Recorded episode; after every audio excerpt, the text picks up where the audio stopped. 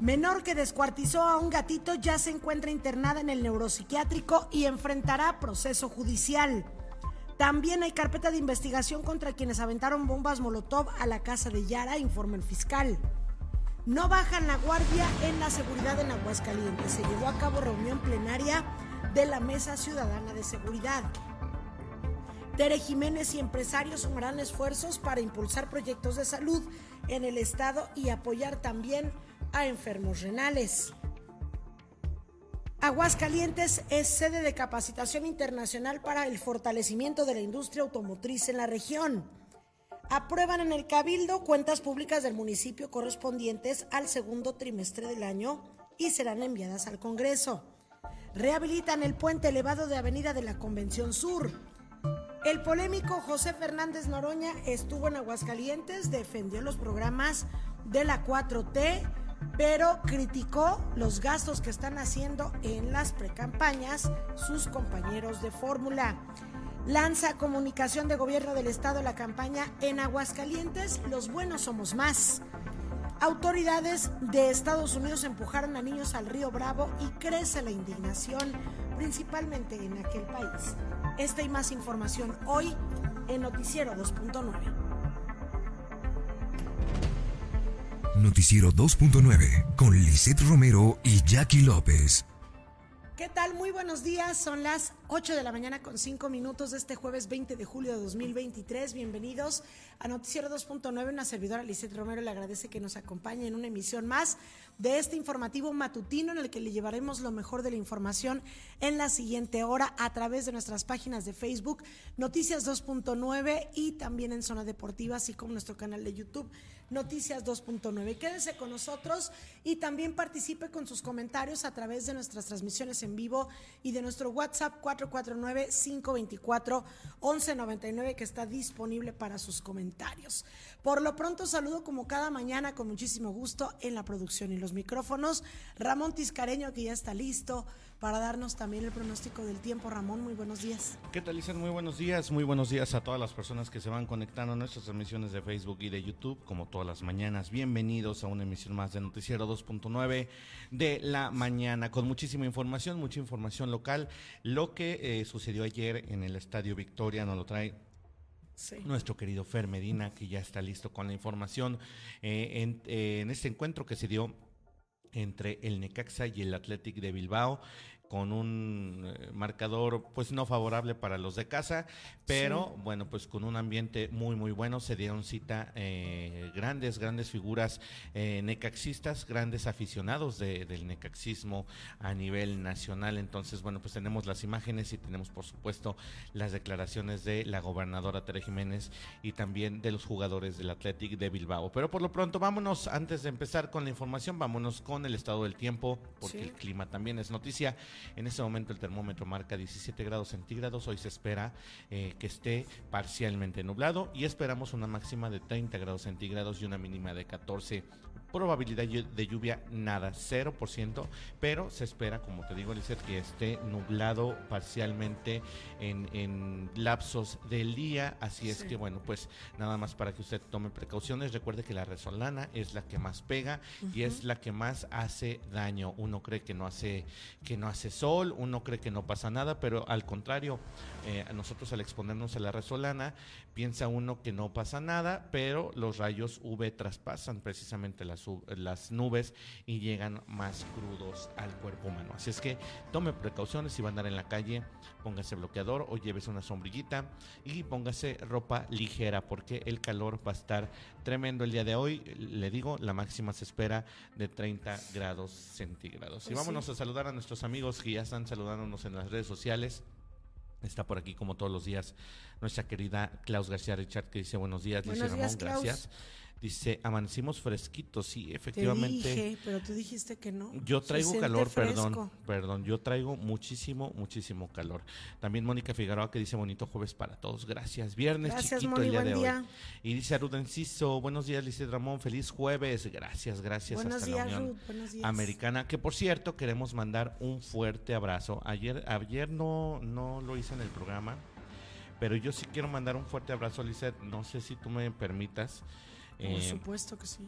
mandarle una felicitación y un fuerte abrazo a mi querido Jorge Vadillo, hoy con sus mañanitas, que, eh, bueno, pues es un compañero periodista, doctor J, que él, bueno, es, eh, tiene su estación, su página de internet, eh, él transmite en radio, en redes sociales. Doctor J, nuestro querido Vadillo, Vadillo, que está por allá, Jorge Vadillo, que está por allá en la Unión Americana, en McAllen. Y bueno, pues a quien le mandamos un fuerte abrazo, Lizeth, nuestro gran amigo, gran compañero. Y por supuesto, siempre muy amable con nosotros. Eh, pues yo, yo lo aprecio mucho, ¿verdad? Entonces, pues un muy fuerte abrazo, que ayer fue su cumpleaños faltábamos nosotros por mandarle nuestra felicitación aquí a través de Noticias 2.9. Oye, y una felicitación también muy especial para, bueno, dos personas. Primero, la de ayer que tampoco la dijimos, a Jorge Armando Romero, mi primo, Jorge Armando, que pues le mandamos un abrazo y la felicitación.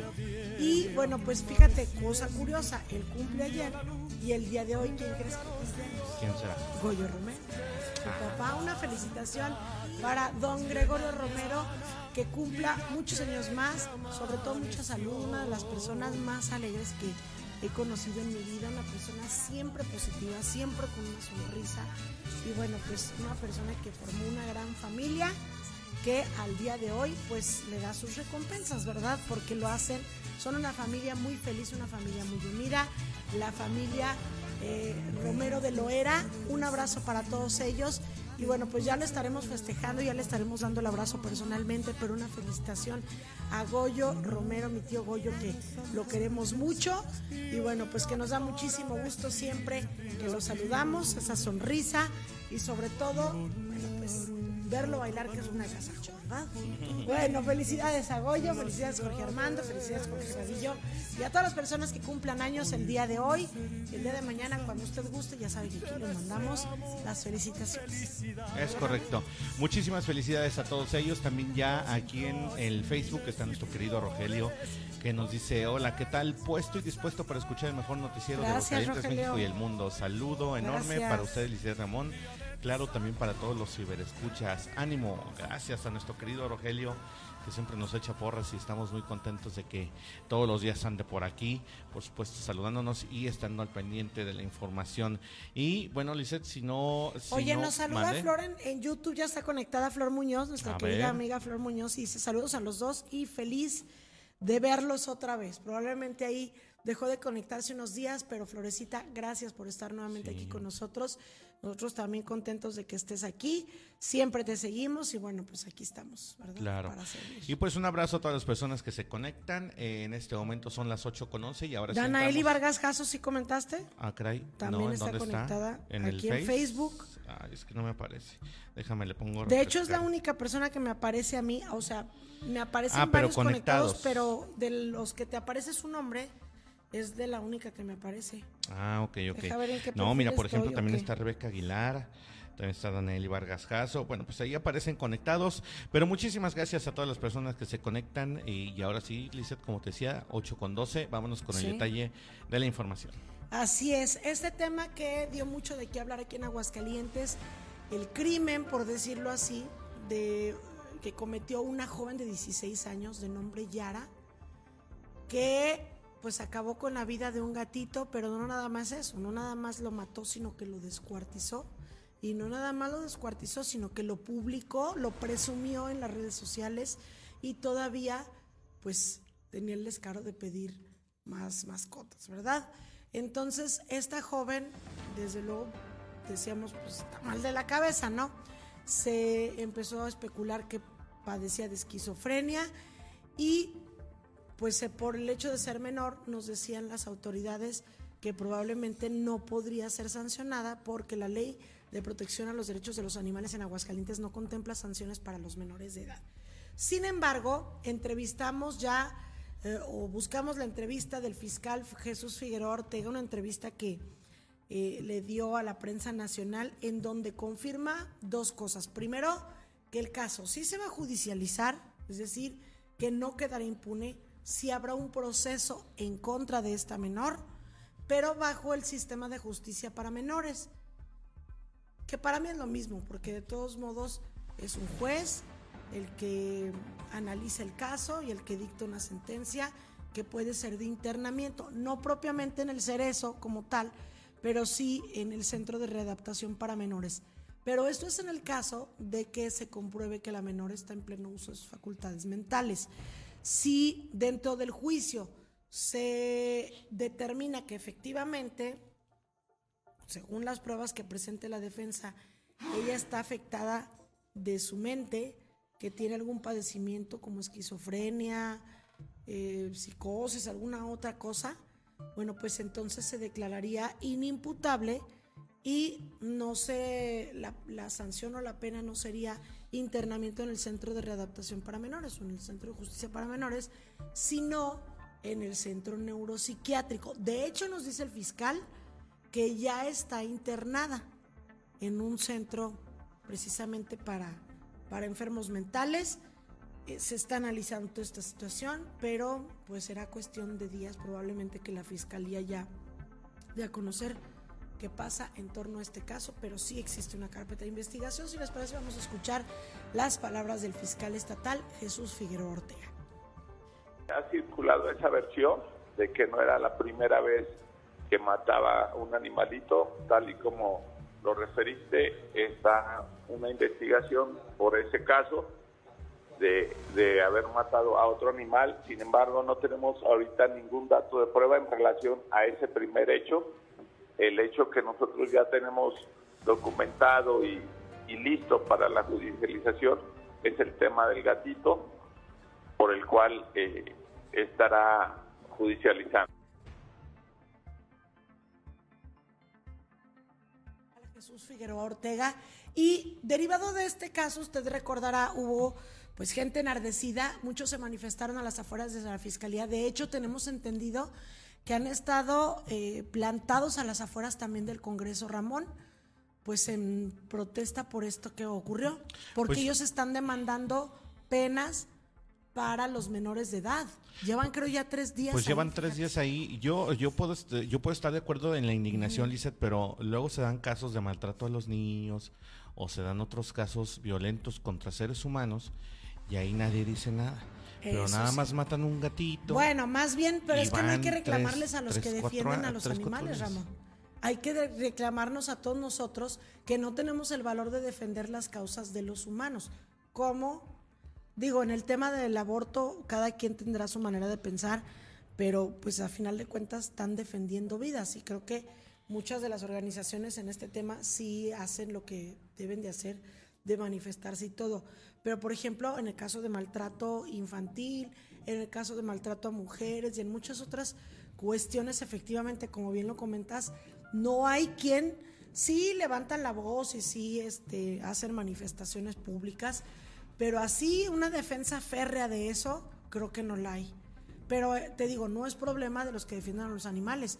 Ellos deciden defender una causa de ese tipo, pero debiera haber otros que defiendan otro tipo de causas. Pero bueno, la situación es que, repito, mucha gente enardecida, algunos fueron a la casa de esta joven, porque el domicilio se filtró en redes sociales, fueron y aventaron bombas Molotov, sin importar qué pudiera ocurrir.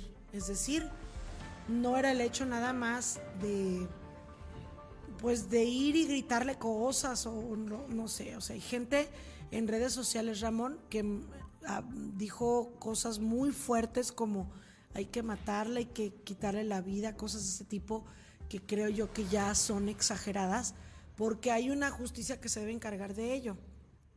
Nosotros no podemos ir y matar a alguien y desgraciar nuestra propia vida porque mataron a un gatito, ¿verdad? Y no le estoy quitando eh, la gravedad al caso, simple y sencillamente, pues, imagínate tú matas a una persona que mató un gatito y el delincuente eres tú porque tú estás matando a un ser humano. Pero bueno, el chiste es que estos jóvenes fueron a la casa de esta joven y aventaron bombas Molotov y bueno, pues pudieron haber dañado a alguien. Afortunadamente no fue así. El fiscal nos comenta, nos informa que efectivamente sí ya hay una carpeta de investigación contra este caso, que no va a quedar impune, que no es cualquier cosa, que la gente no puede eh, tomar este tipo de represalias de hacer justicia por su propia mano o de cobrárselas ojo por ojo, diente por diente, la ley del talión. No, esto no es posible y ellos cometieron un delito que tendrán que pagar. Puede ser que, de acuerdo a las investigaciones, el caso se presente ante el juez como daño en las cosas o como daño en propiedad ajena. Pero de encontrarse que en el interior de la casa había personas, de comprobarse que había personas en el interior, Ramón, no se diga si había personas de grupos vulnerables, personas de la tercera edad, por ejemplo, o niños. Entonces, esto podría configurarse como tentativa de homicidio, porque ellos llegaron y con una bomba molotov no es aventar palomitas, ¿verdad? Esas que tronan y ya. Puedes ocasionar un incendio o puede ocurrir una cosa mayor. Entonces, bueno, vamos a escuchar la explicación que da al respecto el fiscal Jesús Figueroa. El tema de, las personas que arrojaron artefactos que dañaron el inmueble, la pena depende del valor de los daños. Ahí no se puede considerar la, la existencia de un intento de homicidio porque no se tenía conocimiento de parte de la autoridad que personas estuvieran en el interior del inmueble y se está trabajando únicamente como daño en las cosas. Pues ahí está, daño en las cosas en un principio, pero esto puede cambiar dependiendo de los indicios que tome la fiscalía en los pues en, los, en estos días, ¿no? Entonces vamos a ver qué es lo que pasa eh, respecto a esto que fíjate, no es cualquier cosa y cada vez lo decimos se presentan más casos. De hecho, hubo uno, creo, en la Ciudad de México, ¿verdad, Ramón? Un caso en el que un hombre fue detenido también o sea, ya no está tan fácil. Quienes cometan maltrato animal sí podrían ser detenidos y sí podrían ser juzgados porque ya es considerado esto un delito. Una persona en la Ciudad de México golpeó a su, a su propio perro, Ramón. Sí, fíjate, que eh, pues es que es, lo que decimos, violencia genera violencia y cada vez se dan más casos en de este tipo. Fíjate que en la, en, se dio este caso y bueno, pues nuestro querido Fer Medina nos, nos trajo la información de este sujeto que tiene usted ahí en pantalla, que fue detenido por golpear a un husky, o sea, a su propio perrito. Eh, fue tal el, pues, el salvaje acto que fue detenido. Fíjate que ese hombre de 61 años eh, fue detenido precisamente en la alcaldía de Cuauhtémoc de la Ciudad de México por golpear a su husky siberiano en, eh, con una cadena. ¿Qué te, ¿qué te parece? Eh? La agresión pues fue presenciada por un ciudadano que solicitó la intervención de la policía auxiliar de allá de la CDMX. Los oficiales pues se dirigieron al lugar y enfrentaron al hombre, quien admitió ser el propietario de este perrito. Pobrecito, mira, mira las imágenes Mira la imagen. Y, pero se contradijo al ser cuestionado sobre las agresiones. Ante, bueno, pues la denuncia del testigo, los uniformados procedieron a detener a este hombre y lo trasladaron a la agencia del Ministerio Público. El perro fue registrado por los policías y a, y a pesar de los golpes no presentaba lesiones visibles. Fue entregado al personal de Dirección General de Brigadas de Vigilancia animal para su cuidado mientras se resuelve la situación legal del dueño. Y bueno, pues la denuncia y la intervención de la policía en este caso demuestran la importancia, Lizeth, precisamente que tiene pues el cuidado, el cuidado de los perritos y reportar usted si es testigo de algún tipo de violencia en contra de los animales, repórtela porque es imputable, se puede proceder. Aquí en este caso estamos hablando de una menor de edad, se va a proceder conforme a la ley, a la ley de, de, pues que juzga a los menores, pero en el caso de que sea un adulto, se le puede juzgar hasta con pena corporal, dice, hasta, hasta 3, 4 años de cárcel. Entonces, por favor, usted denuncie. Denuncie. Y fíjate que qué bueno que las autoridades hicieron caso. Porque también luego, digo, no, no, se puede dar aquí también, pero más en la Ciudad de México, que es una ciudad inmensa, que es un monstruo eh, la capital del país, donde tienen tantos reportes posiblemente, y uno de que uno está golpeando a su perro, probablemente los elementos policíacos pudieran haber dicho, ay no, no nos vamos a distraer en eso. Afortunadamente sí fueron, y mira, lograron la detención de este hombre, que me parece este tipo de acciones ejemplares, porque así como esta nota se hizo nacional, y la de la joven, desde luego, lo que ocurrió aquí en Aguascalientes, que todavía fue mucho más grave, pues de esa misma manera se puedan conocer este tipo de acciones contra abusadores de animales, de seres vivos, y que se pueda proceder en su contra y que sepan que ya se les está deteniendo, que ya se les está castigando, que ya están yendo a la cárcel, que les quede claro bien que es un delito, ¿verdad?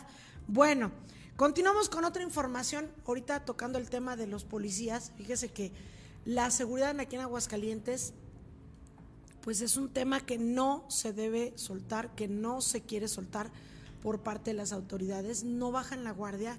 Tenemos aquí en la entidad aplicada la estrategia Blindaje Aguascalientes, que es una estrategia que implementa esta administración de Tere Jiménez desde el arranque de su gobierno y que esta pues se hace de manera coordinada entre Secretaría de Seguridad Pública Estatal con Guardia Nacional, que es la instancia a nivel federal, y con las corporaciones municipales, con las secretarías de seguridad pública de los municipios, de los 11 municipios, y también contribuyen pues em, algunas otras corporaciones como el ejército mexicano y bueno, lo que se sume, lo que sea necesario.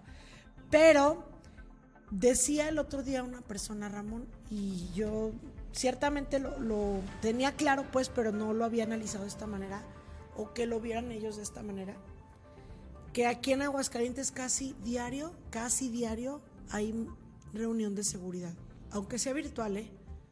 Están todos los días, por decirlo así, siempre reunidos, siempre coordinándose, siempre al pendiente, qué estás haciendo tú, qué estás haciendo yo, compartiendo información, yendo juntos a los operativos, ha incluida también desde luego la Fiscalía del Estado.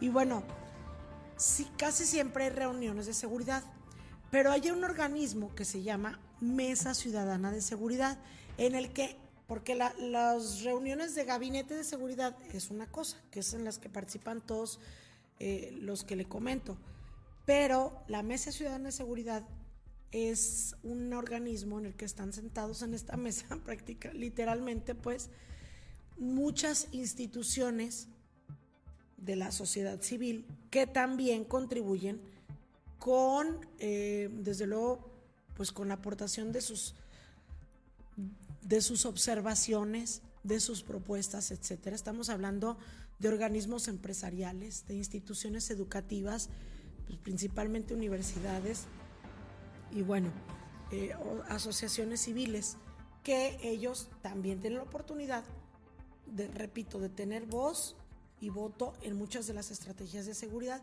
Y justamente se llevó a cabo aquí en Aguascalientes la sesión plenaria que em, se tiene precisamente para no bajar la guardia. A estos organismos, a estas instituciones, a estas asociaciones se les da a conocer cómo vamos en materia de seguridad, cuáles son las estrategias que se están aplicando, qué es lo que se va a hacer y también desde luego se les escucha si es que ellos tienen alguna propuesta pues para que la presenten. Entonces es importante que no suelten este tipo de estrategias y que pues em, se apliquen, ¿verdad? Que se apliquen al pie del cañón para que pues sigamos teniendo la seguridad que presumimos tanto en Aguascalientes y que en cualquier descuido, Ramón, brinca la liebre, ¿verdad?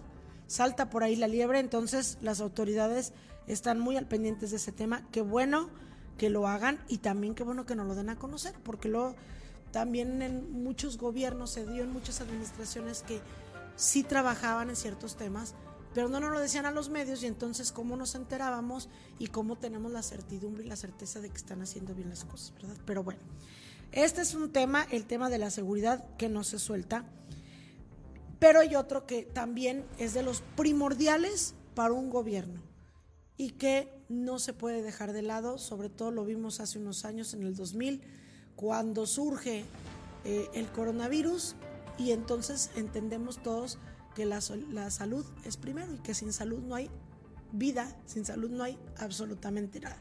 Entonces, la gobernadora también tuvo una reunión en materia de seguridad con el secretario de seguridad, de, perdón, en materia de salud, con el secretario el director del ICEA, el doctor Rubén Galaviz Tristán, y otros eh, presidentes municipales y otros eh, directivos y, personal pues que están en este de la salud precisamente para ver las estrategias que se están aplicando. Pero un punto bien importante que nos parece, Ramón, que destaca por sobre otras cosas, es las estrategias que van a implementar para ayudar a enfermos renales.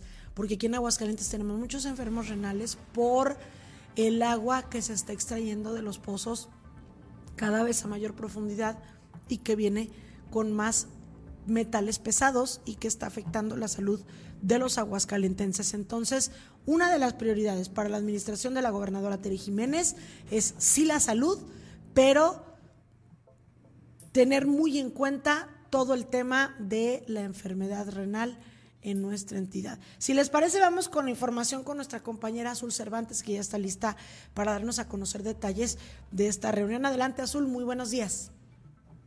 Muy buen día, los saludo con muchísimo gusto, ya casi en cierre de semana.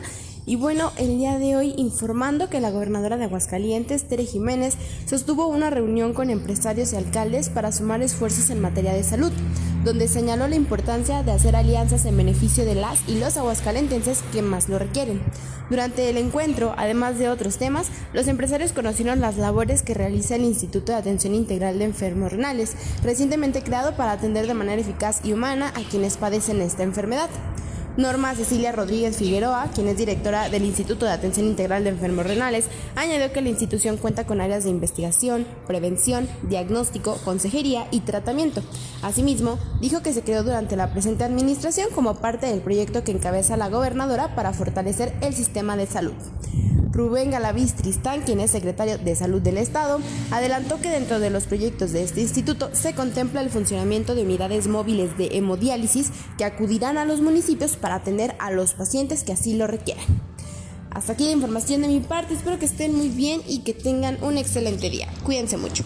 Gracias, Azul Cervantes. Muy buenos días también. Que tengas un excelente día. Pues ahí está Fíjate, si se dieron cuenta, ahí en la reunión estaba el presidente municipal de Calvillo, Daniel Romo, porque Calvillo es el municipio más afectado por esto de las enfermedades renales, sobre todo en algunas comunidades, Ramón. Desde hace ya varios años se empezaron a percatar las autoridades, te estoy hablando de unos 20 años aproximadamente, que se empezaron a dar cuenta que en algunas comunidades de Calvillo, había muchos enfermos renales, o sea, no era normal. Digo, aquí en la capital puedes enterar, eh, esperarlo por la gran cantidad de población, pero por ejemplo en una comunidad pequeña y que te encuentres 100 o 200 enfermos renales, pues es mucho. Entonces eh, empezaron a estudiar las autoridades qué es lo que estaba pasando. De hecho, el ex rector de la Universidad Autónoma de Aguascalientes, eh, Francisco Javier Aguilar, tiene precisamente estudios al respecto, estudios él ya como investigador, mucho antes de ser rector, él ya está muy metido en este tema. Si no me equivoco, hasta tiene un, libro al respecto. Entonces, sí están conscientes las autoridades de esta situación y han estado poniendo atención, pero de repente luego pues parece que, se olvidaron por algunas administraciones de esto, porque lo que te comento yo, de que se empezó a tener la preocupación precisamente, era en la administración del exgobernador Felipe González, que su secretario de salud era Rubén Galaviz, actual secretario de salud. Entonces, él trae muy bien este tema. Los anteriores gobernadores no se preocuparon por este tema de los enfermos, enfermos renales. Y bueno, si de por sí es una enfermedad que puedes adquirir este, ¿cómo se dice Ramón? Por, pues sí, como, ¿Genética? por genética, exactamente. Pero también te la puedes provocar tú cuando, por ejemplo, no tomas mucha agua, dicen, pues te, hace, te puedes enfermar de los riñones, no tomas nada de agua en tu vida y terminas teniendo estas consecuencias.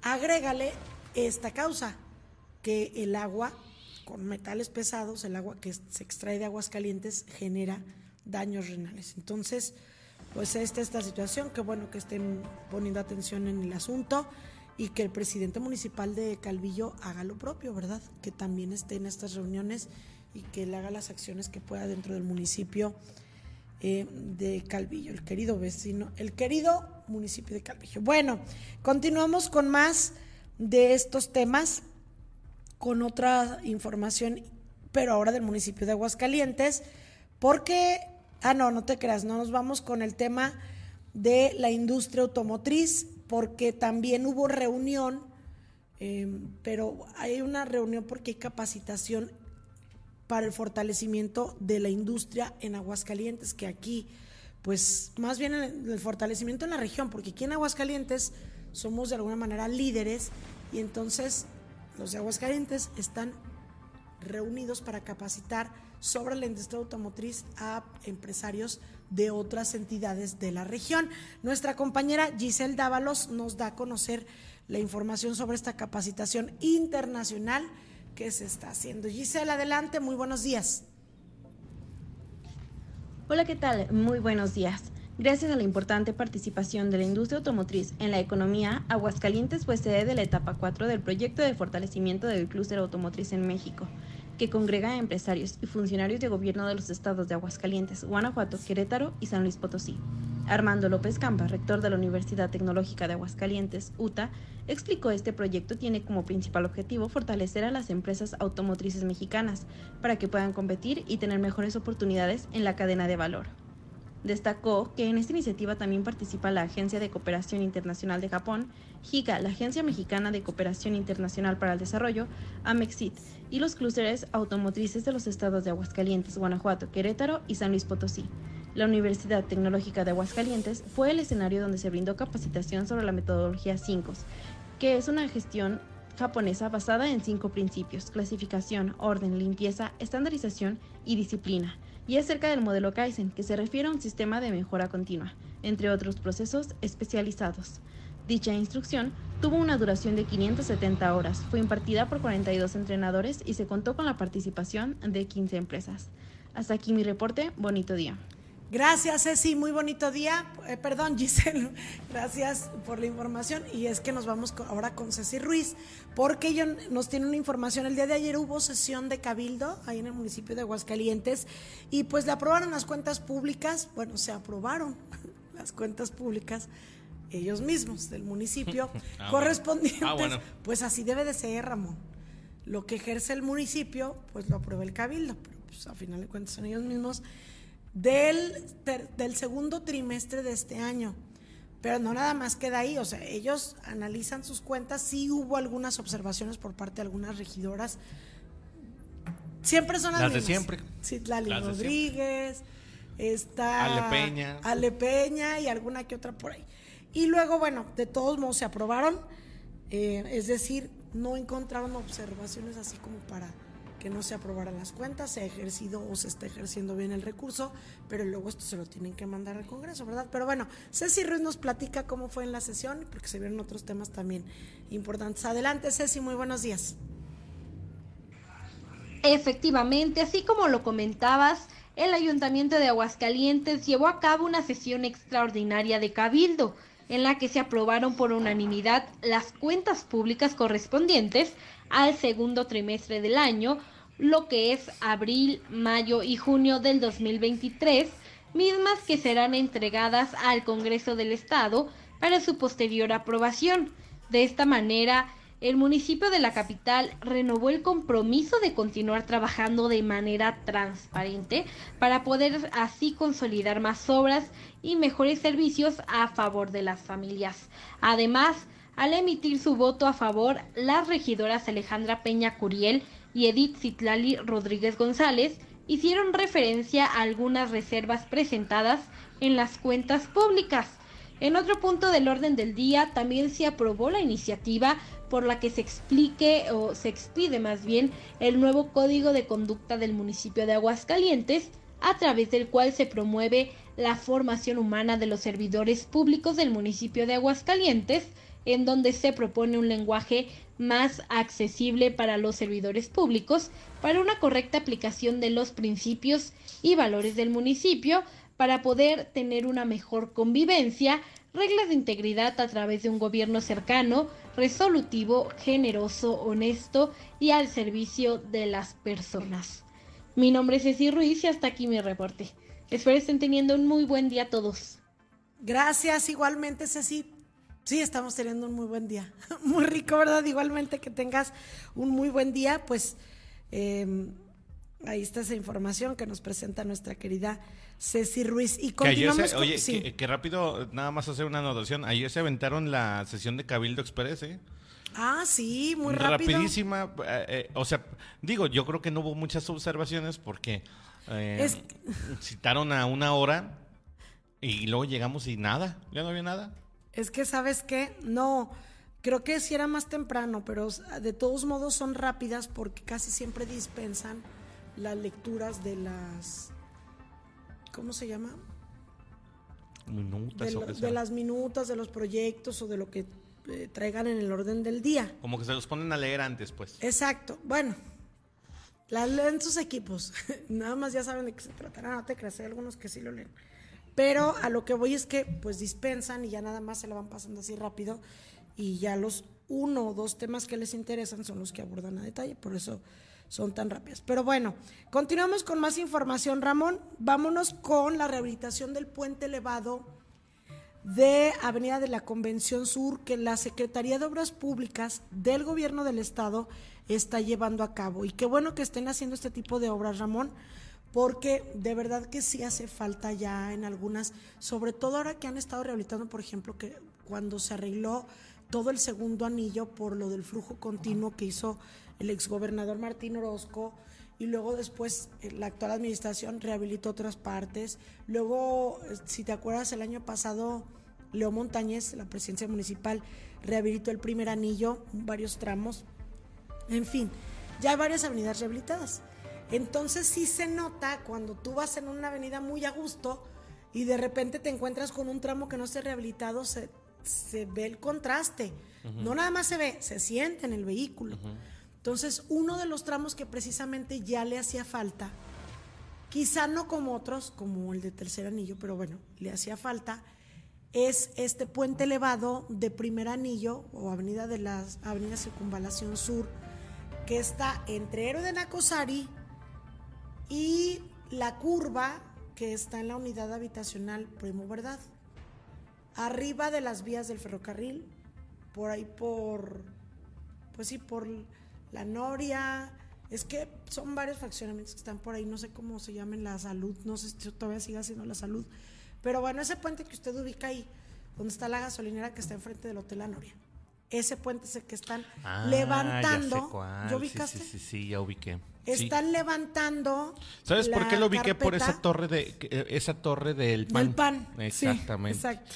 Sí, pues es el ese es exactamente el que atraviesa Gómez Morín en primer anillo. Bueno, no sé si se llama Gómez Morín. Pues ahí termina casi Gómez, o ahí es donde Ajá. empieza más bien Gómez Es Morín. correcto. Sí, en sí, el sí, sur. sí. Sí, es que no di- Yendo de Paseo de la Cruz hacia Héroe de Nacosari. Exactamente. Ahí está. Bueno, pues ahí se va a hacer la repavimentación. Ahorita lo que se está haciendo es remover la carpeta asfáltica por completo, es decir, no llega nada más y te le ponen una capa por encima, porque luego también eso de que empalmaban y empalmaban y empalmaban capas Sí. y se empiezan a hacer baches y luego ya quedan las bolas, no, acá están retirando o removiendo la carpeta asfáltica anterior de la calzada norte, que se le llama esto fresado, y después se va a aplicar la nueva carpeta asfáltica. Esto es en el sentido, si no me equivoco, en el sentido ponien- eh, oriente a poniente. Oriente a poniente. Ajá. Exactamente, Oriente Sí, a sí, Poniente sí. es el que están ahorita rehabilitando. Ni más ni menos. Para que usted lo tome en consideración, sepa que van a durar algunos días y si usted toma esta vía, pues mejor váyase ya sea por López Mateos o hasta el segundo anillo. Si es que va de Oriente a Poniente, no tome primer anillo porque este tramito se lo va a encontrar usted. Este, ah, pues abajo está Jardines. Jardines No. de la Cruz, sí. Aquí por donde está la columna del pan, poquito más Ah, ok. para allá está Jardines de la Cruz. Para que usted, ¿sí se llama Jardines de la Cruz, ¿verdad? Sí. enfrente del cuarto centenario. Sí, para que usted lo tome en consideración. Que por cierto, hablando del tercer anillo, ahorita que lo mencionaba, ya también viene la rehabilitación del otro tramo, Ramón. Sí. Ya ves que ahorita ya están por terminar el tramo de salidas a San Luis hacia Mariano Hidalgo, ¿es? Sí. ¿O Mariano Escobedo? Siempre se me confunden los Marianos. Marino Hidalgo. Mariano Hidalgo. Bueno, pues según sé, la Secretaría de Obras Públicas del Gobierno del Estado va a continuar. Ya ves que la gobernadora Tere Jiménez había dicho que ella quería seguir de ahí hasta Mahatma Gandhi o hasta Avenida de los Maestros. Es que es por tramos, porque es la obra es millonaria, son millones de pesos. Entonces creo que van a continuar de ahí de Mariano Hidalgo, por lo menos, no sé si hasta Héroe de Nacosari, o se sigan hasta la salida a México, o se sigan hasta Mahatma Gandhi, habrá que ver. Y no te estoy diciendo que va a ser pasado mañana, ¿verdad? Pero es el tramo que sigue. Que vaya que le hace falta, ¿verdad, Ramón? Lo hemos circulado recientemente. Hijo muy de su seguido. madre. Hijo de su madre. ¿Y cómo le batallamos? No, terrible. Es, es- yo creo que es el peor tramo que hay en Aguascalientes. Sí, tercer porque- anillo, pero es que sabes que esto no nada más es, eh, es que sabes que tercer anillo está horri- horrendo. Bueno, ya con las obras ya, ya no. No, está reconocible. si vas al oriente está irreconocible. Ni siquiera vas a saber que vas en tercer anillo. Vamos a ir. Pero sabes que, mira, por ejemplo, de lo que es el, el Hospital de la Mujer. Sí, es el Ajá. Hospital de la Mujer, ¿verdad? Sí. Ajá.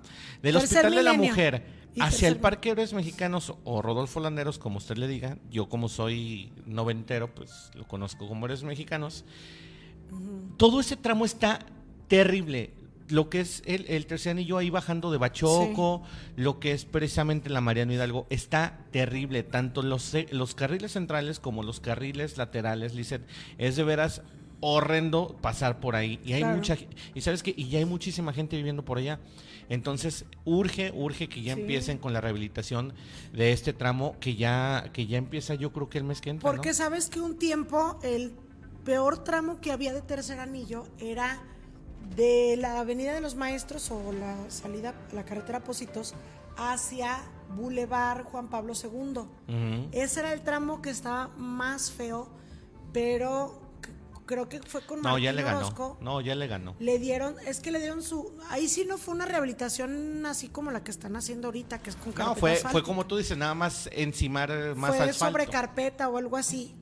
Y pues sí, sí le, sí le ayudó. Le echaron, le, le dieron su manita, su manito, como dicen, su chaineadita y se ayudó.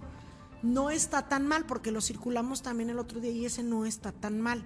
El que sí ya de plano y sobre todo con las lluvias recientes está insoportable, es eh, o imposible de circular, es este tramo que le decimos, de Mariano Hidalgo hacia la salida a México. Ya está imposible. Pero bueno, ese es el tramo que sigue, ¿verdad? Continuamos con más información. Son las 8 con 45 minutos. Tenemos nada más conectado a Oscar Geronis eh, para saludarlo en YouTube. Dice, jueves mi día favorito con todo al 100. Gracias, querido Oscar. Ahí estamos también nosotros con todo al 100. Samantha Muñoz también está conectada, ya me parece. Ah, caray, qué milagro. En Facebook, gracias a nuestra querida Sam. Oh. Rogelio Sánchez dice, yo vivo en ese tramo, Ramón, tercero sur. Sí, es que está muy feo. Ojalá que ya, ya, ya lo van a arreglar, ¿eh? Esperemos que sea cuestión de unos mesecitos. Digo, ya, ya vamos a más de la mitad de la... de- A ver, Rogelio, dinos qué tal, año. ¿eh? ¿Qué tal pasar por ahí todos los días? Oye, eh, yo ya hasta mi hasta mi pobre carrito Nosotros ya vamos cada ocho días y, ya trae y su nos pesa. la suspensión ya toda fregada de que fíjate y eso que nada más voy una vez a la semana, pero Sí. bueno. Oye, Lilia Montes también conectada, gracias. Un saludo para Lilia. Ah, y por, bueno, aquí, por ahí andaba también que- Gaby Rojero, eh, Ah, saludos Les, también mi, querida Les, mi gran amiga. Ah, alma. sí, también acá está conectada. Sí, sí, sí. Oye, recordarles antes de que se me olvide, ahorita que vi a Lilia Montes, que le mandamos a, a Dani Calvillo unos boletos, Ah, que se los den, se los dejamos ahí en Villa del Mar. eh, sí, en Villa del Mar, de Avenida, pues ellos le llaman Avenida Universidad, no, no es Avenida Universidad, primer anillo casi, casi, por Avenida Universidad, que está, bueno, delicioso, les dejamos por ahí unos boletos porque tenemos boletos de cortesía para que sepan y vengan por sus boletos para el Campeonato Nacional Charro Infantil Juvenil y Escaramuzas 2023 que se lleva a cabo o que empieza este fin de semana, va a durar 20 días, pero ya este domingo comienza 23 de julio tenemos boletos para la jornada de todo el domingo. Todo el día le van a servir estos boletos en el lienzo charro Arena San Marcos para que vayan y apoyen nuestro deporte nacional, que tanto nos gusta. Pues es competencia nacional, viene México, bueno, vienen de todo México, pues, y también vienen de Estados Unidos, ¿verdad? De otros países, para que lo tengan en consideración y se puedan ir ahí a, a este, a este campeonato. Los que quieran charro. boletos, por favor, díganos aquí a través de las transmisiones, díganos en un mensajito directo. ellos, pero avísenos que van a venir pues, para apartárselos y que vengan y no vaya a ser que vengan y ya no haya, ¿verdad? Que, nos, que les diga ya. Sí, no, no, no, que nos manden mensaje al 4495-241199, Sí. que es el WhatsApp, o mándenos mensaje aquí, o, Que nos come- digan, o "Voy para allá". comentario, o comentario Todavía las y ya transmisiones. les decimos sí o o, bueno, pues que nos digan ahí a través de, eh, bueno, los diferentes canales que tenemos, que tenemos aquí en eh, Noticias 2.9. Que dice Y- buen y bonito días para todos. Gracias a, a la señora Lili. Y Rogelio Sánchez también dice gacho, muy feo, ¿eh? eh, pues, ¿qué te Muy digo? feo por allá. ¿Qué te digo? No, pues, está terrible. Sí. Terrible, terrible eh, circular por Tercer Anillo en ese tramo. Afortunadamente ya la gobernadora volteó a ver para allá, ya se va a rehabilitar, ya está rehabilitado casi, eh, bueno, estamos hablando de la zona más fea, ya nada más falta ese trámite de desde, mm, ¿cómo se llama? Desde Potreros del Oeste hasta Mariano Hidalgo. Eso es lo que es. falta. Pero Bueno, vamos a seguir empujando eso. Continuamos con más información. El Necaxa ya cumplió 100 años. 100 años, de los cuales, pues ya quieras que no en Aguascalientes lleva también sus añitos, Ramón. Casi 20 años, no sé cuánto lleva exactamente en Aguascalientes, pero ya lleva un buen. Pero bueno, ya de existencia, el club como tal está celebrando 100 años, está llegando al centenario. Y entonces, para celebrar estos 100 años del Necaxa, eh, estuvieron aquí presentes directivos y desde luego jugadores del Athletic de Bilbao. Por la tarde estuvieron reunidos con la gobernadora Tere Jiménez y bueno, nuestro compañero Fernando Medina nos informa precisamente detalles sobre esta reunión previo al encuentro que sostendrían en el Estadio Victoria. Te saludamos con muchísimo gusto, Fer Medina, para que nos platiques cómo les fue. Muy buenos días. Hola Lisette, Ramón y todo el público que está al pendiente de Noticias 2.9. El día de hoy tenemos noticias importantes, pues al encabezar la reunión con directivos del Athletic Club de Bilbao, la gobernadora de Aguascalientes, Tere Jiménez, les dio la bienvenida a la entidad, pues el equipo tuvo un partido amistoso contra el Club Necaxa con motivo de la conmemoración de los 100 años de los Rayos. Bienvenidos a la tierra donde la gente es buena y trabajadora. Una de las prioridades de mi administración es el deporte. Le estamos apostando mucho a este tema porque estoy segura que de practicar fútbol o cualquier actividad deportiva le cambia la vida a las niñas y los niños, además de que fomenta la prevención al delito, dijo Tere Jiménez. La gobernadora destacó que Aguascalientes es un estado donde se realizan grandes eventos deportivos, internacionales y locales. Muestra de ello es la Copa Aguascalientes, el torneo más grande del estado que tiene como objetivo incentivar la práctica deportiva en cada rincón del estado. Al respecto, Gloria María Romo Cuesta, titular de la Secretaría de Turismo, SECTUR, dio a conocer los detalles de este importante encuentro. Finalmente, el presidente del Athletic Club, John Uriarte Uranga, destacó que es un honor jugar en Aguascalientes. Al igual mencionó que su equipo se caracteriza por estar conformado en su totalidad por jugadores nacidos o formados en el País Vasco, lo cual ha creado un vínculo especial con los aficionados. Con la finalidad de proteger a los productores agrícolas Gracias, Fer Medina, gracias. Pues ahí está la información. Y justamente tenemos las palabras, porque después de esta reunión grabaron un mensaje la gobernadora Tere Jiménez y el presidente del Athletic de Bilbao, León. Se me fue el apellido. Ahorita la traía en la cabeza. Dije que no se me pase, que no se me pase. Bueno, Bueno, pero vamos a ver a la, vamos a vamos ver a, ver a la gobernadora precisamente lo que dijo ayer antes Mira, de que se diera Justino este-. Sí, sí, sí, es que necaxistas destacados. Vamos a escuchar a la gobernadora Tere Jiménez. Estamos muy contentos porque está aquí el Athletic de Bilbao. Estamos muy contentos porque el día de hoy juegan a las 9 de la noche contra el Club Necaxa porque estamos festejando los 100 años, nada más y nada menos, del Club Necaxa. Los esperamos hoy a las 9 de la noche en el juego, pero sobre todo desde las 6 de la tarde va a haber muchas sorpresas, van a estar las centellas y vamos a tener pues muchas cosas. Entonces los esperamos y felicidades al Club Necaxa y gracias, gracias al Athletic de Bilbao por estar aquí en Aguascalientes el día de hoy.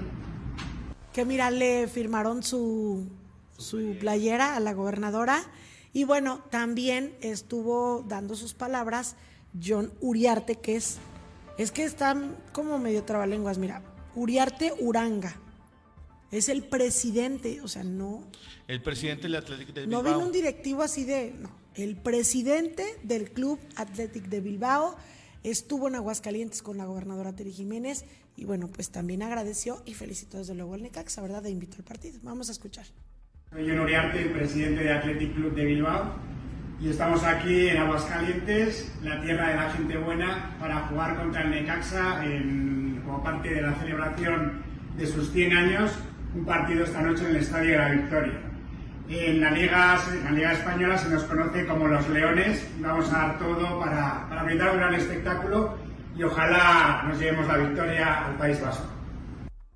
Oye. Oye, pues sí se la llevaron porque nos dejaron 2 a 0 en el partido. No, te fijaste que al final dijo, y esperemos ganar, o algo Sí, así sí. dijo. Sí, Bueno, sí, dijo, esperemos llevarnos la victoria. Oye. En el ¿qué- Estadio de la Victoria. En el Estadio de la Victoria. Eh, fíjate Mira, que destaca, Braulio Luna. Braulio Luna, destaca eh, lo joven de este presidente. Sí, qué joven. Muy jovencito, el presidente del Athletic Mira de qué Bilbao. padre la copa. Ahí está la Copa del Centenario que se llevó el Athletic de Bilbao, se la llevó hasta, hasta Bilbao, España, hasta las tierras Fuimos a celebrar, van a regresar allá a tierras españolas. Fuimos a celebrar al Necaxa en Aguascalientes. ah, les fuimos a ganar en su estadio. Sí, y nos, Nos echa- y nos los echamos. Y nos los echamos. Oye, pero no. ¿sabes qué? Eh, este tipo de partidos, bueno, independientemente de, del Ya ves, resultado, hubiéramos ido. Pues yo te dije, pero pues muy temprano te dijeron que ya no había Este boletos. que está acá de azul, eh, bueno, eh, Mira, ahí este está es el Justino comentarista, y ¿no? este es este, yo tengo foto con él, nada más que no me acuerdo, eh, es un... Sí, un comentarista. Es un Cronista. periodista, cronista deportivo. Y bueno, pues ahí están imágenes del partido. La verdad Braulio es que, Luna pues vive aquí, ¿no? Sí, Braulio Luna vive aquí. eh, Pero fue, fue necaxista. Sí, fue necaxista. De hecho, invitaron a muchos necaxistas destacados, entre ellos también destacaba Ricardo Peláez, que andaba por ahí, Justino Compián, Sí. eh, pues algunos, algunos otros. También estaba, por ejemplo, Nicolás Navarro, portero, leyenda del Necaxa también. Eh, eh, ahí vemos a Braulio Luna. Hubo muchísimas, muchísimas personalidades ahí abajo tomándose foto con todos los jugadores del Necaxa, por supuesto con el Athletic de Bilbao, que como les digo, pues se llevaron este... ¿Y en este cuánto quedó el trofeo. partido? dices? 2-0. 2-0. 2-0. Oye, Bueno, pero ¿sabes qué? oye. Pero, eh, pues muy bien por la experiencia de Sí, jugar ve, contra un, equipo símil de España y pues que foguearse, ¿no? Foguearse también en partidos internacionales. Ah, es la fiesta. Sí, la Porque fiesta se- y además porque la previo hubo un partido claro. de centellas. Entonces hubo toda, ahí hubo actividades y dinámicas y todo Sí, estuvo padre. Y también comentar, Ramón, anticipar, de acuerdo a fuentes, Ah, sí, ya. Sí, yo también, ¿Qué? yo también, yo también lo leí, pero no, no sé, no sé qué Mira. tan verídico, ¿eh? no es que no lo estamos confirmando, son rumores, Son rumores. que estarían en Aguascalientes leyendas del Real Madrid Jugando contra el Necaxa. para jugar con Necaxa en el Estadio Victoria, pero esto sería en En septiembre. septiembre. Fíjate, ¿Qué leyendas, Ramón? Pues Luis Mike- Figo, nada más que Luis Figo, Roberto Carlos, eh, ¿quién más dice ahí? ¿Quién más dice ahí? Hierro Ajá, Hierro. eh, y Munitis y Michael, nada más dice Michael. Michel, Bueno, Michel, Michel, Michel. es Michel. ¿Del Necaxa 97 será? Del, de la Pues selección sí, de- imagínate de los que este 97. Aguinaga, Nicolás Navarro que ya lo vimos. Los que jugaron el otro día en el el partido de sí, sí, sí. Exacto. Imagínate, no, Pero no, con leyendas del Real Madrid. Imagínate, no. No, ahí sí, no, mira, Ahí sí tenemos que prepararnos con tiempo para llevar a, no, no, no, al retoñito. No, porque imagínate. Eso no lo vamos a perder, no vamos a perdonar perdernos. No, no, imagínate, ¿verdad? además estar cerca de leyendas que, que, dieron tanta gloria al equipo blanco, por supuesto mi favorito. Imagínate nada más estar cerca de Roberto Carlos, de Luis Figo, no, no, no, no, no, no, no. no, no, pues no pues es como un sueño, ojalá que sí sea cierto. Eh. Sí, ojalá, ojalá, que sí. Ojalá. No lo dudo, ¿eh? No lo dudo con lo que está haciendo. Con lo que está haciendo la gobernadora Sí. también, en, en- bueno, digo, Si en se trajo al presidente del Athletic de En Bilbao. y conjunto con el Necaxa, ojalá, Claro. ojalá y se haga. Y que por cierto, también invitamos, oye, el próximo 29 de julio, Lizeth, está el 90s Pop Tour, también festejando Ah, el centenario sí, del Necaxa. Sí, sí, sí. Eh, no sé si todavía sigue la promoción. El otro día Alfredo Molina, eh, querido compañero de eh, espectáculos De la banda ajena. de la banda ajeno, eh, decía que estaban los boletos al 2 por 1 todas las localidades. Pues yo creo que no ha ido muy bien la venta. Es que como que lo vendieron con mucha anticipación. A mí se me hizo. No, Pues sí, lo estaban bien. vendiendo desde. Mayo.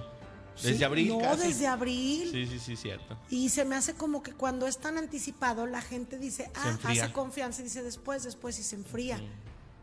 Por Pues eso probablemente no vaya muy bien la venta. Puede ser. Pero me parece muy bien, pues deberías de invitarme, Ramón, porque a mí sí me gusta los 90. 90 Yo voy por jeans. Yo por Magneto. Yo voy por jeans. Tú sabes que yo voy por Magneto debería venir solo. Yo no sé por qué viene con los demás ahí. No, no, no. Ay, bueno. Grupillos pequeñillos de plástico. Plástico. Fíjate que, Bueno. eh, eh, opinión impopular, pero Jeans y Mercurio se llevaban fácil a Magneto, ¿eh? Y Ramón, de veras no sabes ni lo que estás diciendo. Se nota que eras, como decía mi mamá, chiquillo menso de cinco años que no sabías ni qué. Magneto, bueno, ¿qué te puedo decir? Magneto es de los grupos grandes Sí. históricos, nada que ver con Mercurio. Hicieron una película Por muy favor, buena, con muy buena trama, claro. buenísimo, claro, claro. Bueno, continuamos con más información. Oye, Noroña estuvo ayer, Lice. Sí, estuvo aquí y Noroña. Ahí se anduvieron tomando Celebrando los aquí 100 en años del Necaxa. Ah, no, ¿verdad? No, Estuvo- celebrando la cuarta transformación. Mira, ahí están las imágenes de nuestro querido Changoleón, como le conocemos Ay, no le nosotros en así, confianza. eso es muy grosero. no, no, bueno, los que los que lo queremos y a los que nos tiene bloqueados en Nos Twitter, así regaló su libro. Casa Blanca. Está, está, está, está cortito, así está muy digerible como para Oye, pero es lo que decimos, así hasta tú y yo escribimos. Bueno, pero bueno, Oye, no, pero, con, sa- con sangría súper separada. pero el con valor es las ideas. interli- interlineado de ¿qué? De 1.5 Doble. para que sí, doble para que para que Pero no se gaste mucha tinta. el valor que tiene No, son sus ideas, es lo que él escribió. Ok. Porque, bueno, recordemos que anda con esto del Noroña Tour, Noroña Bus, que trajo Aguascalientes, que si alcanzó a llegar, este estaba repartiendo su libro y que si no gana la presidencia, él ya lo reiteró el día de ayer aquí, él se va a poner a vender libros afuera de su casa. Que porque él no, porque le preguntaron, oiga, ¿y va a tener premio de consolación otra vez? ¿Le van a dar la diputación? Porque le dieron a entender, dudamos que llegue, ¿verdad? Dice, no, no, no, ¿cuál premio de consolación? Yo no necesito premio de consolación, yo tengo ahorita, Yo me es diputado, solo. ¿verdad? Es diputado. Tengo la diputación, la- me pude reelegir, te- he tenido lo que he querido y ya, o sea, como yo, yo lo siento ya cansado, fíjate, como que eso de que se va a dedicar no, a bueno. vender su libro, yo creo Mira, que sí es cierto. lo mismo Porque pasa dijo, con yo ya me voy a, a- ya, o sea, no, to- no mira, dijo los- que fuera todos los personajes políticos que nosotros conocimos en los 80s, 90s, pues llega un punto en que ya están cansados. Eh, yo lo he dicho muchas veces aquí, el presidente Andrés Manuel López Obrador del 2012 o del 2006 hubiera sido mucho mejor presidente que, los, eh, que el presidente que nos tocó en 2018. Entonces, digo, pues toda la- a toda la gente se le cansa el caballo después de tantas andadas. Eh, digo, Noroña es de estos férreos políticos que, que incluso él, de, en su momento cuando García Luna estaba en el poder, pues él también lo, lo denunció, le dijo sus cosas en la cara y toda esta persecución que él vivió también, porque en un momento también fue perseguido, pues fue a raíz precisamente de esto. Entonces, Sí. pues imagínate después de tantas andadas, y la verdad yo he de reconocerlo, si bien no coincido con muchas ideas de, de Noroña, he de decirlo que tiene unos ideales muy, muy bien plantados. Entonces, bueno, oye, que por cierto ayer también ahí nos, nos daba a conocer, eh, pues ya en un... eh, lo grabaron, estaban ahí todos los amigos reporteros y bueno, pues en efecto se eh, pues se enojó, ¿verdad? Como todo, como Sí. siempre. en todas las ruedas de prensa se enoja, pero Mira, primero me parece muy interesante. él reclamó, él reclamó a sus compañeros Exacto. el gasto que están haciendo en estas giras de las cocholatas. Porque sabes que Noroña, él dice lo que piensa. Y así le que decir al presidente, ¿por qué no me invitaste a la reunión de las corcholatas? Y se lo reclamó. Dice lo que, lo que él considera. Le preguntaban, oiga, ¿confía usted en la contienda? Dice, pues sí, claro que confío y yo ya firmé que si no quedo yo, acepto quien sea el ganador, es decir, que sí confía. Pero, este, sí dice, lo que yo no veo bien de mis compañeros, porque ni siquiera habló de los de la oposición, se refería a los de Morena.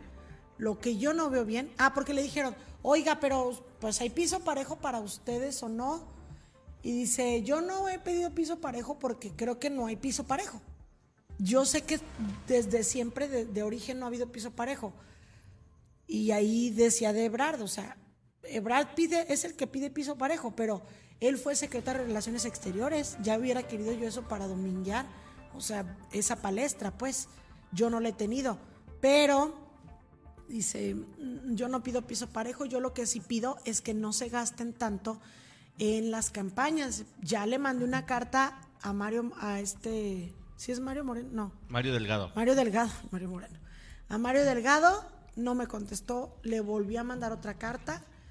Pero es que en general, no me contestó. sabes que en general lo que está viviendo Noroña es un fenómeno bien extraño porque si bien él forma parte de las cocholatas, pero él por el Partido del Trabajo lo, ignor, es, eh, lo ignoran muy seguido. El presidente le ha, le ha negado el saludo en, much- en reiteradas ocasiones y también Porque no le parece precisamente tampoco que Mario sea tan Delgado claridoso. lo pela, o sea, estamos hablando que es un personaje que también le escala a los morenistas. Y, y lo que me gusta de él es que él dice las cosas. O sea, Claro. no porque esté en la, en la alianza se va a callar lo que es una realidad, porque es una realidad. Si te parece, vamos a escuchar. Quien exige piso parejo es Marcelo Ebrard, que tenía la Secretaría de Relaciones Exteriores y pedía piso parejo. Ya lo hubiera querido yo para un domingo en la mañana. La Secretaría de Relaciones Exteriores, yo nunca he pedido piso parejo, nunca he planteado ninguna de esa naturaleza. Lo único que yo digo es transparéntese lo que se está gastando, porque además ahora resulta que Ricardo Monreal y un servidor somos los que más hemos gastado. Entonces eso es ridículo. O sea, Diputado, eso no comentaba hace tiene ratito sentido. acerca del conocimiento que tiene acerca del gremio periodístico de las condiciones de trabajo. Y mira, dicen que se enoja Ramón. Pero es ¿Y que tú crees que trae hacen- consigna? Les hacen unas preguntas. Pero ¿sabes qué? qué? Es que hay que reconocerle, le da todo el tiempo a la prensa y le responde todo. Por eso es obvio que en algunas preguntas que creen necias, por decirlo de una manera, u ociosas o con jiribilla, es decir, O con línea, porque o, o con línea, Sa- ¿sabes es cuando También- él empieza a aprenderse. también es uno de los personajes muy fáciles de prender. Entonces todos los reporteros, siempre en todas las ciudades a las que llegue Noroña, hay uno o dos reporteros que ya saben por dónde darle para que se enoje. Y da, Porque y da nota. Porque él, mira, Noroña literal es todo lo que digas, en lugar de ser usado en tu contra, es todo lo que digas será nota. Y los reporteros lo saben. Sí. Entonces, él te va a dar nota aunque no esté enojado. Lo que declare es nota. Para un reportero siempre es nota. Pero si se enoja y despotrica, pues todavía es más nota. Y vamos a ver precisamente a Claro. nuestro querido Noroña, pues enojado, ¿verdad? Eh, respondiéndole a nuestros amigos periodistas. Sí, pero yo también te comento un caso, porque a ustedes solo les gustan los que son de nuestro movimiento y no en general. Y, y lo- no, no me lavo las manos, de García Luna no me lavo las manos nada, se lo dije de frente, está preso y digo más, si hubiese sido juzgado aquí estaría libre, así como liberaron las cuentas de la señora Pereira unas horas después de que fue declarado culpable en un juzgado, en un juzgado de Nueva York. No, nuestro gobierno no, nuestro gobierno, nuestro gobierno no ejerce la justicia. Te doy una clase de derecho y de la y del sistema político mexicano. Es un sistema de tres poderes donde está el ejecutivo, el legislativo, me espero a que el ejecutivo, el legislativo y el judicial. El que le toca la impartición de la justicia es al judicial, en el que no tenemos ninguna injerencia, y no solo no tenemos ninguna injerencia, sino es el reducto del conservadurismo, libera a los detenidos. Este, bueno, ahí está la señora Rosario Robles, después de hacerle un daño bárbaro al país, de robarse 5 mil millones de pesos de los más pobres, está libre y en una de esas hasta acaba entrando al relevo de Xochitl Gálvez. Entonces nosotros no somos... Felipa, está el hermano del presidente, está Termino, libre. o sea, termino o, o tú sigues preguntando o, quiera, estás debatiendo o cómo es el asunto No, para es que entendernos. conteste primero la pregunta. Pues le estoy respondiendo. A ver, a ver, que si no te gusta mi respuesta no es mi problema. Estoy contestando. yo. ¿Por qué ¿Sabes qué, tanta violencia? tiene toda la razón. Si a usted no le gusta la respuesta que yo le estoy dando, es su problema. Usted me está preguntando y lo estoy respondiendo. Dice, a mí puede no parecerme la pregunta que usted me haga y yo responderle de la manera. Vamos, yo sí eh, creo que todos los argumentos que da son muy ciertos. O sea, habla con, Es que tiene mucha, argumentos. con mucha razón en lo que él, él dice. Que no con- y él decía que yo sé que muchos de ustedes de aquí no concuerdan pues con nuestras ideologías. Pero, pero le dio mucho tiempo a la prensa, fue casi una hora la rueda de prensa y respondía todo. Respondía todo aunque no le pareciera. Y si te fijas, él trata como ya de controlarse. Sí, sí dentro de lo que cabe se controla. Y trata, y fíjate que cuando terminó la conferencia de prensa, era de esperarse, ¿verdad?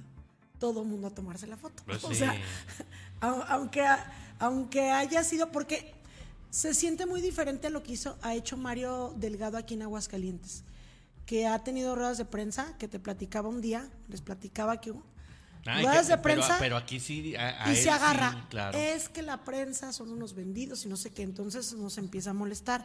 Acá Noroña era así como, pues, propio de él, o sea, vamos, no se sintió como una mala vibra en la sala.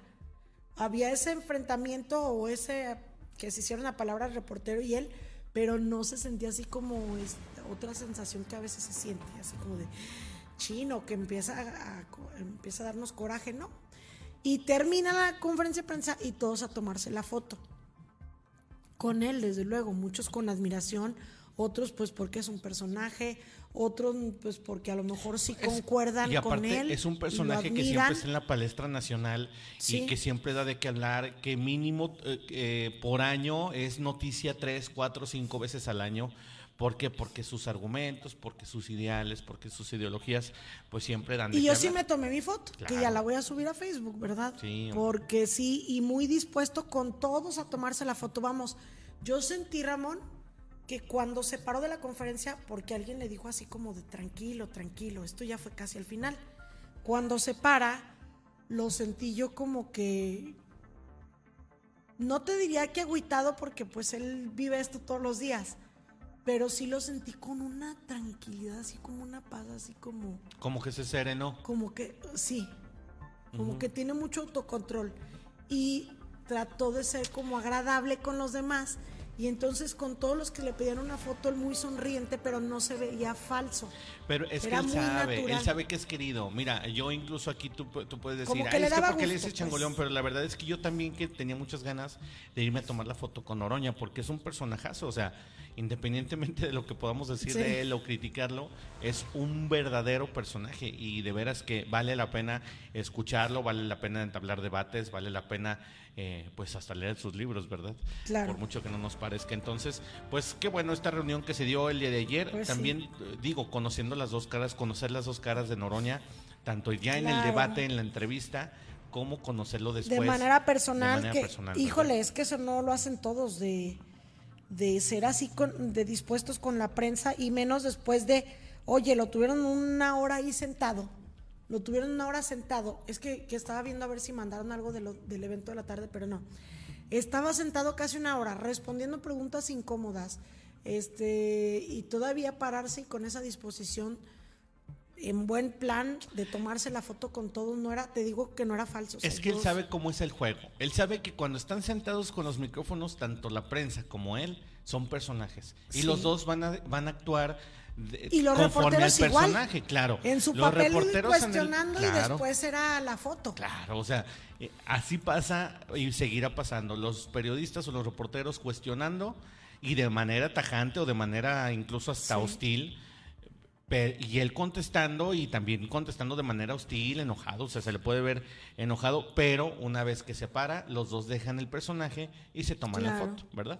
Y bueno, después estuvo en la Plaza de la Patria, cre- creo se fue, bueno, estaba ahí en la camioneta, pero probablemente iban a caminar a la Plaza de la Patria, a hacer un recorrido por ahí por el mercado, si no me equivoco, Terán, y luego después ya se iban al evento, bueno, una reunión del partido, y luego se iban al evento de la línea La verde, línea verde. que ahí sí no, no pudimos ir y no tengo conocimiento de cómo estuvo, pero ojalá que más tarde nos, nos compartan información y ya. Y hay, hablando de- del tema de la política, hay información de lo de Xochitl Galvez. Ya ves con- que le prohibieron al presidente hablar de ella, ¿verdad? Sí, continuando Pero- con los presidenciables, la verdad, ya sabemos el pleito que trae el presidente Andrés Manuel López Obrador, mi querido viejito, con este con Xochitl Galvez, porque pues es la única que ya sí le ha- o sea, que le ha- con la que le ha entrado el miedo a, a- a nuestro viejito presidente. Y fíjate que eh, el pues ya eh, la candidata del Frente Amplio por México eh, se convirtió en la señora X en la mañanera. Esto tras la restricción Así del como INE. el ya sabes quién. Exactamente, tras la restricción del INE y el Tribunal Electoral eh, hacia el presidente López Obrador eh, de que hiciera evitar a los comentarios hacia Xochitl Gálvez.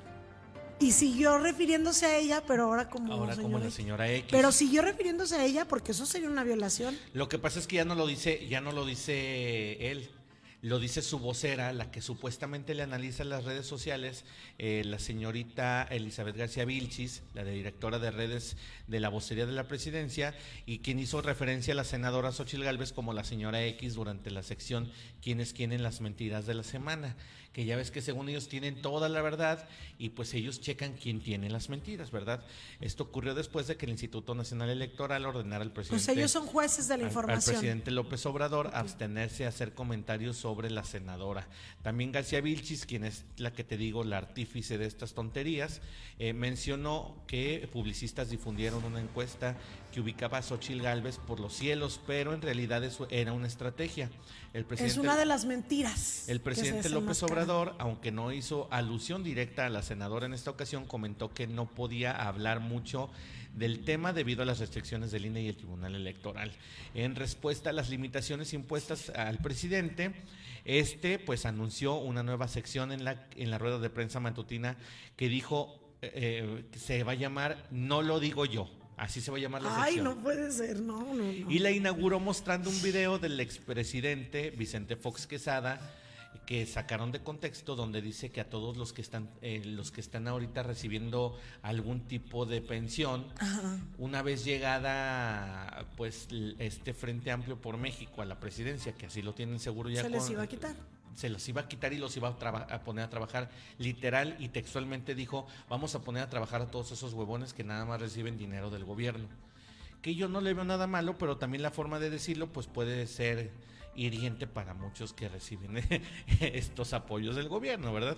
El presidente ha manifestado previamente que acatará las resoluciones del INE, pero bajo protesta. Porque, pues, ¿por qué le van a prohibir? Si él es el presidente, fíjate, Claro. hay videos que Xochitl Galvez le reviró en el que el presi- en el que ahora presidente, en aquel entonces en 2006 y 2012, él decía, el presidente ataca desde la tribuna, él se debe de poner a gobernar lo que está haciendo ahora. ¿eh? Todo lo que, todo lo que criticó los Por eso te digo que, eh, que hubiera sido un muy buen presidente el, el presidente del 2000, del 2000, del 2006, del 2012, hubiera sido un muy buen presidente Andrés Manuel en aquel Oye, entonces. ¿vale? pero de verdad, en cuestión de estrategia de mercadotecnia política, Ramón, no, de verdad no entiendo. Sí, el presidente es muy inteligente y sabe mucho de política y, y de comunicación y mide muy bien las cosas, pero ahí sí yo creo que le está fallando, ¿eh? Es Porque que- es que como en cuestión de mercadotecnia política, esto de la señora X la empodera todavía más.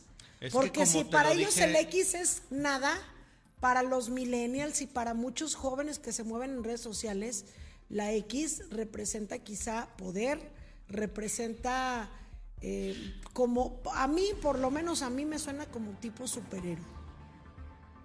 Como los X-Men, por ejemplo. O sea, para mí esto le ayudará todavía más a Xochitl que perjudicarle.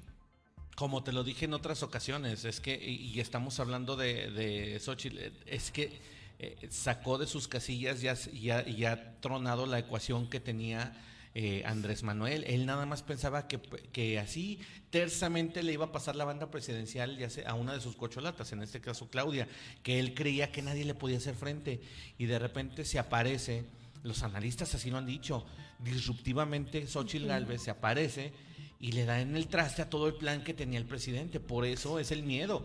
Eh, tú ves en redes sociales, en Twitter, ves, eh, ves en las mañaneras, ves al presidente, cada que la menciona, pues es publicidad para Xochitl. Y sabes qué, y a todos los que nos enojaba que le dijeran cosas a Andrés Manuel en aquel entonces, por, o sea, por ejemplo, Fox, como le decía que la chachala, que todo, o sea, chorro de Claro. cosas que, que le decían en su momento Andrés Que lo Manuel. hizo víctima y lo llevó al triunfo. Exactamente. Ahora también Andrés Manuel se convierte en victimario y está victimizando a, a Xochitl. Entonces, Pero acá es una él mujer. No, él no lo entiende, él no lo entiende. Acá es una no mujer. más bien no sé si la edad ya no le da para entenderlo, pero digo, lastimosamente o lamentablemente el presidente no se da cuenta, O afortunadamente para Xochitl. pues sí, también. Porque te puedo asegurar que cuando ella empezó a salir pues con esta posibilidad de buscar la presidencia, que iba por la Ciudad de México, cuando hace un, ¿cómo dicen? Un cambio de timón, un giro, Sí, un giro de timón. un giro de timón y va por la presidencia, desde el momento en que la empieza a presentar, pues le dio todo el poder. Pues sí. Y ya ahí la levantó y a lo mejor si, si él no hubiera dicho nada, pues ella hubiera estado ahí llevándola. Mucha O- gente en- o, en- o de- en quien muchos hubiera dicho, no, Xochitl no puede, los demás ya tienen años. Y mira, Mucha gente en muchos frentes ya está diciendo que deberían de todos los todos los involucrados en el Frente Amplio por, por México ya cerrar filas con Xochitl. Pero no son ni los tiempos ni, ni es el momento. Creo yo que eh, se, segui- se tendría que seguir capitalizando todo este odio y esta andanada de odio y de eh, feroces chairos cuatroteros en contra de Xochitl para seguir capitalizando, porque recordemos que también todo ese o odio cuatreros. pues cuatreros también este porque todo ese odio pues hay, que seguirlo capitalizando hay que seguir re- eh, pues eh, levantando ámpula no Bueno. y creo yo que Xochitl lo ha hecho pues eh, hasta como método método perdón lo ha seguido al pie de la letra Bueno, y ya para despedirnos nada más, eh, hacer el comentario, Lili Montes en el Lilia Montes en el Facebook dice, Villa del Mar está frente a Star Médica en Avenida Convención Norte. Exacto. Ah, pues Primer ahí anillo, allá un, pues es costado, eh, no es frente, es un costado de Star Médica, porque el frente de Star Médica está por Avenida Universidad, ¿no? sí Entonces un Oye, costado, pero ahí está. Villa del Nada Mar. más, y, y también ya nada más para terminar, eh, gracias a las personas que se conectaron en YouTube, a las personas que se conectaron en el, en el Face. Eh, Klaus dice, jajaja, chiquillo menso, ay Liz, ya ves, por andar diciendo que como mi suegra. Mi suegra Sí, es que así decía mi mamá Es que siempre. sí, "Ah, es que me, chiquillos me mensos". casé con Lizeth Romero a los 21 años, por eso me decía chiquillo menso. Chiquillo ¿verdad? menso. Dice Klaus García Richard, hace poco terminó un seminario de estrategia electoral y cuando nos tocó hacer su manejo de crisis, el maestro nos dijo que Noroña es un personaje que en realidad él no es así. Es, lo que ¿Ves? dice, es que es, Es un que, personaje. de verdad, cuando se paró a mí me impresionó. Porque cuando se paró yo sentí ya, incluso lo vi como más grande, como, pues como un abuelito que ves así con mucha ternura. Sí. De verdad era muy Dice- tierno. Dice Klaus, en el tierno. Congreso se pone su traje de persona de, de personaje de Noroña. Sí, sí, sí. Es lo Sí. que es que es un personaje. Lo ves sentado y lo ves de una manera, su semblante es de una manera. Y ya cuando se paró Ramón, es que de verdad es. Hay mucha gente que, que nos transmite. fijamos mucho en eso, en, en los. En toda la expresión corporal y todo. Y de verdad era así como. Pues como Ver que él otra quería. Como que nos le daba gusto y aparte quería vernos con cariño y así le daba gusto que le pidieras la foto y te veía así como, como el tío que queremos tener o el abuelito, así, Claro. literal.